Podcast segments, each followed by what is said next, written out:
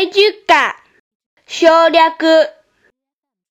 この間の話だけど、薬中は結局、薬物中毒じゃなくて、ヤクルト中毒のことだったわけね。そういう省略は紛らわしいんじゃないの？まあね、確かにそうだね。日本語を勉強してる外国人はもちろんだけど、我々日本人だって時々その手の省略に混乱しちゃうこともあるんだからね。それは言えてるわ。高校時代の話だけど、私が利用していた駅で、せっちゃりが多発してたの。私の高校の生徒が犯人だという噂があってね。そこで校長先生が朝礼でこう言ったのよ。えー、最近、せっちゃりという行為が多発しておるようですが、皆さんはしていないでしょうね。私はこのような行為は許しがたいことだと思います。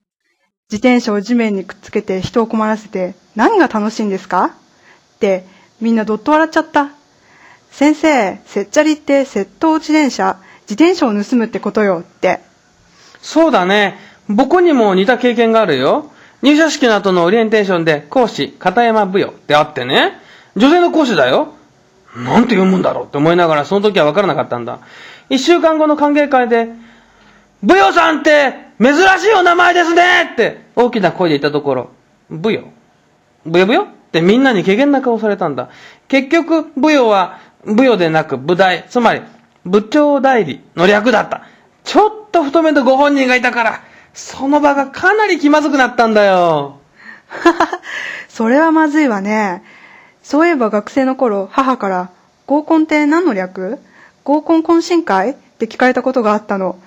確かに当たらずといえども遠からずだけど、むしろそっちの方が正しいかもって思わず考え込んでしまったの。そうだね。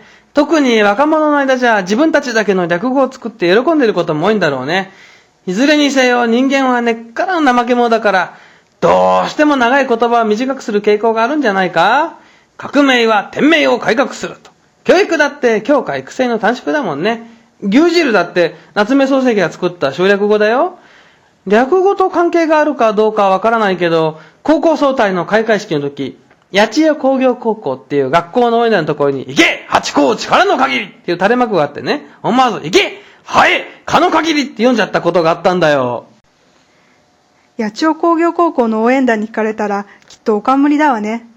ごく普通の日常生活にも省略による誤解もあるのよ。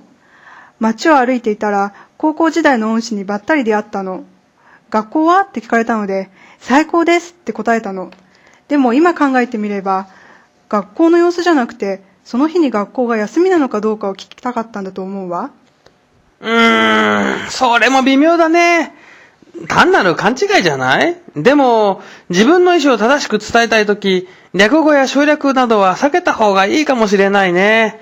僕のコーヒーの好みは、砂糖はなしでミルクだけ入れるんだけども、新人の中に、ミルクだけでお願いって言ったら、本当にクリープだけがお湯で溶かれて運ばれてきたんだよ。まあ、省略はいわば、あうんの呼吸っていう深層心理の働きだけど、すべての人に自分の言わんとするところまで理解してもらおうっていう考えが甘すぎるのかもしれないね。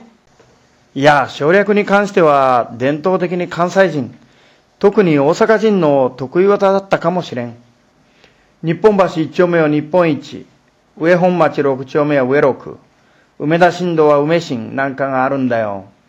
最近これは関東へも影響を及ぼしているような。ただし、母音の無声化が少ない関西は、関東に比べるとどうしても音が重くなりがち。マクドナルドで見ると、関東のマックに対してマクドだし、関東人がスマートにミスタードーナツとちゃんと言ってるのに、大阪ではミスドだからね。そのまんまではしょったって感じだろう